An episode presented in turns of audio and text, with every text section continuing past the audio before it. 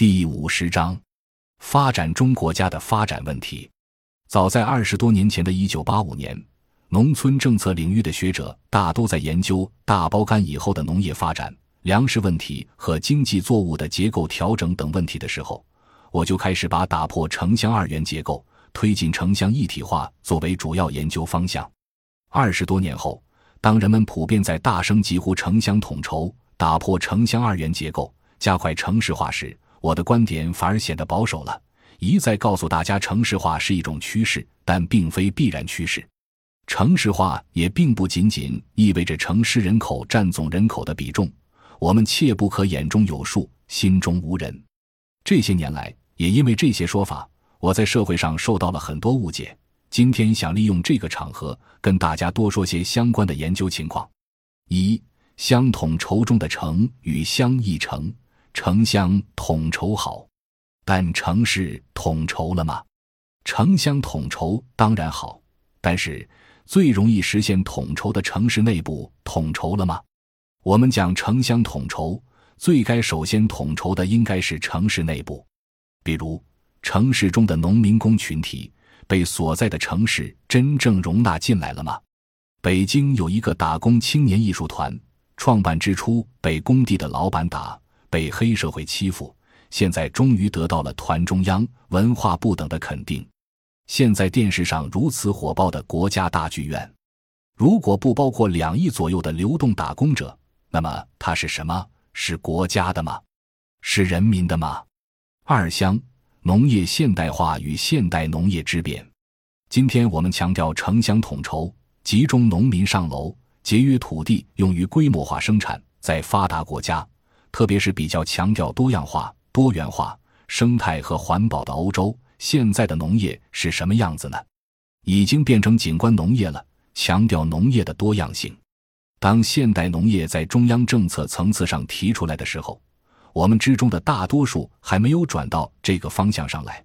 可是海外已经来找我们说，中国终于出现了农业政策指导思想的重大变化。如果可以比较的话。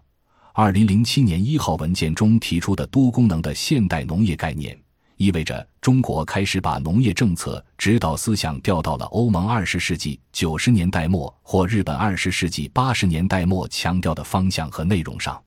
我们知道，世界农业开始追求产业化、商品化、区域化、规模化等一系列的化，是在二十世纪二十年代以后，福特主义大生产成为工业发展的主导趋势。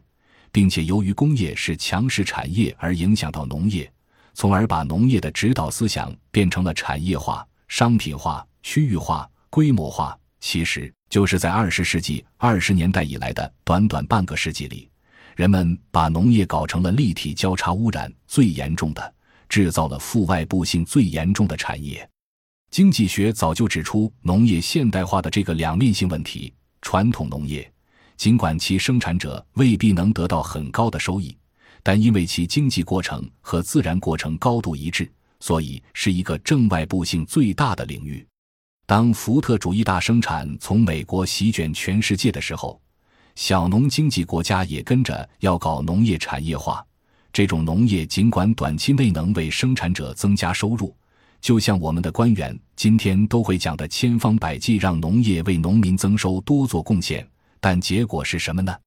是由于农业脱离了和自然性状相结合的基本特征，而造成了负外部性最大化。今天，中国农业污染已经成为占总量十三乃至一半的污染行业。不仅如此，这种农业在制造污染的时候，还制造了食品不安全，严重威胁着人类自身乃至子孙后代的安全。今天我们大家都更多的看病吃药，因为我们把农业化学化了。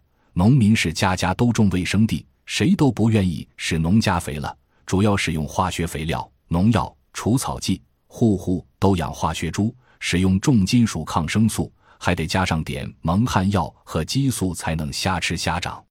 最近一个国际组织发表报告说，大城市周边的大规模养殖场中，如万头牛场、万头猪场等，牛。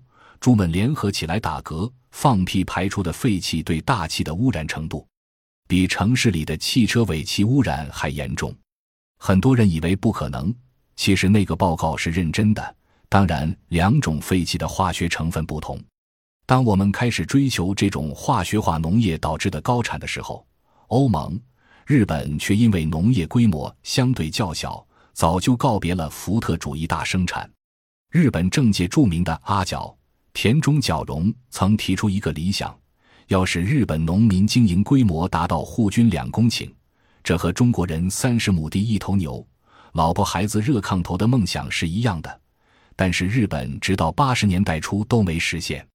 于是，田中角荣提出国土整治论，从此日本开始了大规模的新农村建设，谓之农村综合整治。于是乎，日本百分之八十以上的农田实现了归集地表水为主的灌溉，也达到了户均两公顷。就在这个阶段上，他提出了农业政策调整转向，即不再以追求农业经济收益为主，不再让农业主要为农民增收做贡献。也不再单纯追求农业作为一个所谓产业的发展，而强调农业是村社为核心的区域发展中的一个部分，同时强调食品安全、区域发展和农业经济。这是日本二十世纪八十年代农业政策调整后提出的“三农”问题。中国九十年代初期开始强调的农业问题改成“三农”问题，是个复杂过程，其中。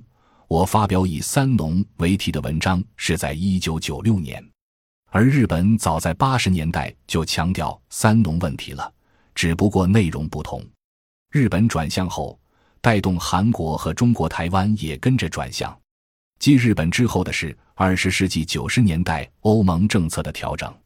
欧盟农场规模大于日本五倍以上，大约平均在十公顷以上。欧盟各成员国内部不一样。但平均规模比日本要高很多，因此欧盟转向晚于日本。到一九九六年，污染过重才开始转向。新农村建设中的新农村是什么？我们那些志愿者搞了一些生态建筑，生态办公室是半地下的礼堂，能坐三百人，外表像大棚一样的，因为是半地下的，可以冬天不用暖气，夏天不用空调。生态农宅大约一百八十平方米。建筑材料成本只有两万多元，我们没有使用钢筋水泥，所有这些基本上都是木结构、草土墙，全部建材都可以回收，以此形成新农村建设的生态化。这些在农村基层的事情做了差不多三年之后，刚刚闭幕的中共十七大提出了生态文明的概念，其内涵是人类社会将步入生态社会，这是一个重要的历史阶段。如果转变及时，调整力度大些，大概对以往所犯的错误还能是个挽救。感谢您的收听，本集已经播讲完毕。喜欢请订阅专辑，关注主播主页，更多精彩内容等着你。